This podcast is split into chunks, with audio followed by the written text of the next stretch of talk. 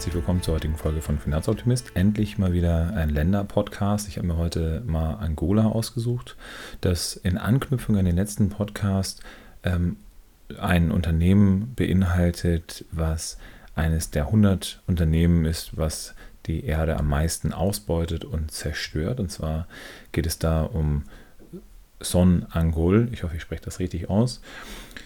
Zu Angola muss man ein, zwei Sachen sagen. Angola ist äh, ein Staat, der seit 1975 äh, angeblich äh, unabhängig ist. Diese Unabhängigkeit ist unter Umständen ein bisschen härter erkauft als bei vielen anderen Staaten. Interessanterweise ist der äh, Volksfeiertag am 11.11.1975 wo andere Leute dann anfangen, Karneval zu begehen, äh, ist es dann so, dass ähm, in Angola vielen Leuten aktuell eben nicht zum Feiern zumute ist. Und ähm, hier fangen dann die ersten Probleme dann schon an. Wir haben in ähm, zwar eine in Anführungsstrichen noch relativ hohe Alphabetisierungsrate mit 71,1 Prozent, wobei wir bei den Frauen wiederum nur bei 60 Prozent, bei Männern bei 82 Prozent sind.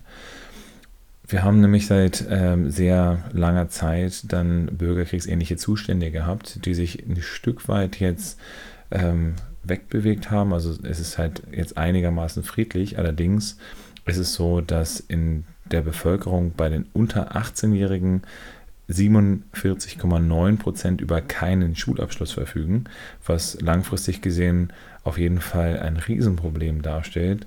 Wenn wir ähm, ne, die Alphabetisierungsrate uns jetzt anschauen, dann wird die sich unter Umständen in der, weiter, äh, in der weiteren Zukunft eher verschlechtern. Weiterhin ist es so, dass äh, große Teile der Landbevölkerung im Armutssegment unterwegs sind. Das bedeutet, wir haben äh, ungefähr 37 Prozent der Menschen in Angola, die tatsächlich im, äh, Armuts, äh, in Armut leben. Ähm, ich habe letztens bei, war ich bei einer Veranstaltung, wo es dann äh, darum ging, welche äh, Felder wir jetzt aktuell noch zu begehen haben und wo die großen Probleme der Menschheit sind. Und das ist eigentlich uns ja noch nie so gut ging wie, wie jetzt. Ähm, ich denke mal, in Angola gibt es dann auf jeden Fall einige Gegenpunkte. Ich hatte im Zusammenhang mit Burkina Faso das äh, ähnliche ähm, konstatieren müssen. Wir haben, wie gesagt, äh, ein sehr großes Problem im Bereich des, der Nahrung.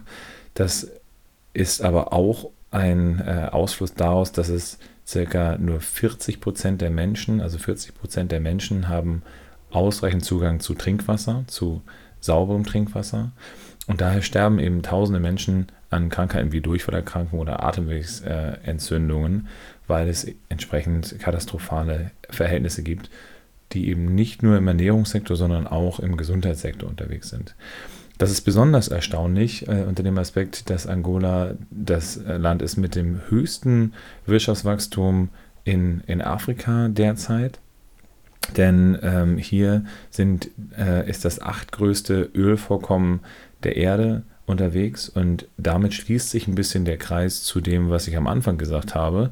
Denn ähm, das Unternehmen Sonangol ist eben ein sehr großer Ölproduzent der die Offshore-Gebiete aktuell eben ausbeutet.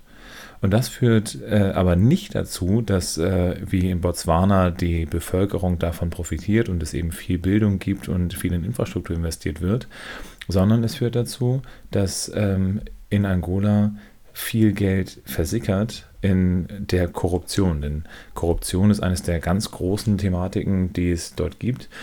Ähm, immer wieder muss man feststellen, dass gerade in Ländern, die eben sehr rohstofflastig unterwegs sind, das ein sehr großes Problem ist. Das bedeutet, dass die Elite immer reicher wird und die Bevölkerung grundsätzlich immer ärmer wird. Und äh, dementsprechend ist es so, dass ähm, eben nicht verwunderlich ist, dass dann viele, viele Gelder verschwinden. Unter dem Aspekt, dass wir ein Bruttoinlandsprodukt von ungefähr äh, 100 Milliarden äh, Dollar haben, ist es tatsächlich eine, eine erstaunlich hohe Zahl von 25 Milliarden Euro, die von Human Rights Watch ähm, im Dezember 2011 dann zur Debatte standen, weil sie der, den Staatsausgaben der Staatskasse fehlten. Und ähm, dementsprechend ist es auch nicht weiter verwunderlich, dass diese, diese Lücke zwischen dem, was eigentlich eingenommen wird ähm, und dem, was äh, tatsächlich der Staatskasse zufließt, von Korruption betroffen ist.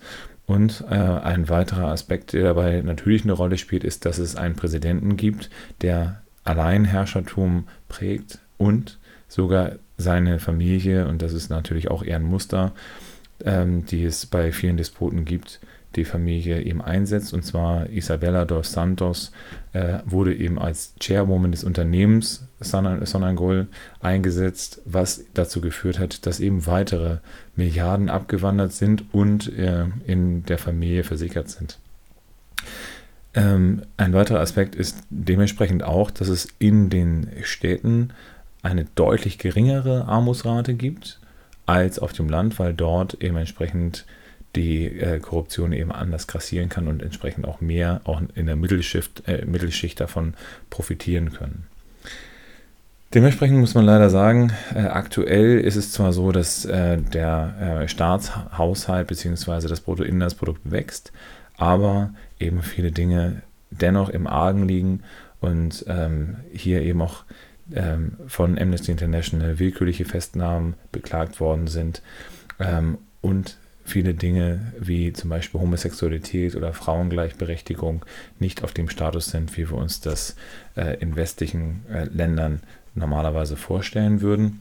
Und ähm, daher auch hier leider ein, ein Beispiel dafür, wie Rohstoff tendenziell auch eher dazu führt, Missstände in, äh, zu manifestieren, die nicht gut sind für die Bevölkerung und eben dementsprechend auch die äh, Problemlage in den einzelnen Ländern verschärft. Das heißt leider heute eben auch kein sonderlich äh, großer optimistischer Ansatz dann dabei. Auf der anderen Seite geht es auch immer darum zu sagen, wo sind die Missstände, wo kann man entsprechend vorgehen.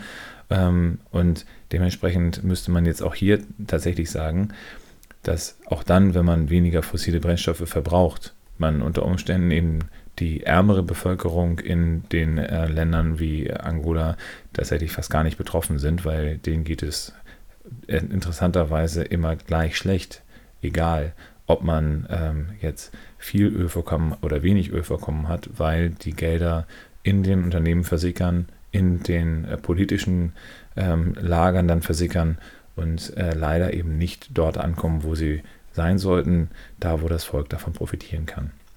Deswegen lasst uns weiter zusammen vorgehen und gucken, dass wir die Augen offen halten, dass wir gucken, wo wir die positiven Impulse senden können, dass wir ähm, unsere Geldströme dahin leiten, wo sie Gutes bewegen können. Befreit euer Geld von Korruption, von Waffenindustrie, aber auch von fossilen Brennstoffen, die in vielen Teilen der Erde sehr große Probleme erzeugen. Dementsprechend bleibt trotzdem optimistisch und äh, bleibt mir weiterhin gewogen. Demnächst gibt es einen weitere Folgen von mir. Bleibt mir treu auf www.finanzoptimist.com. Freue ich mich, euch begrüßen zu können. Äh, schaut unter www.finanzoptimist.com slash events auch, äh, wo ich dann Veranstaltungen habe in den nächsten Wochen und Monaten. Ähm, und dann schauen wir mal, wie wir die Welt zu einem besseren Ort machen können. Ich freue mich drauf. Euer Finanzoptimist.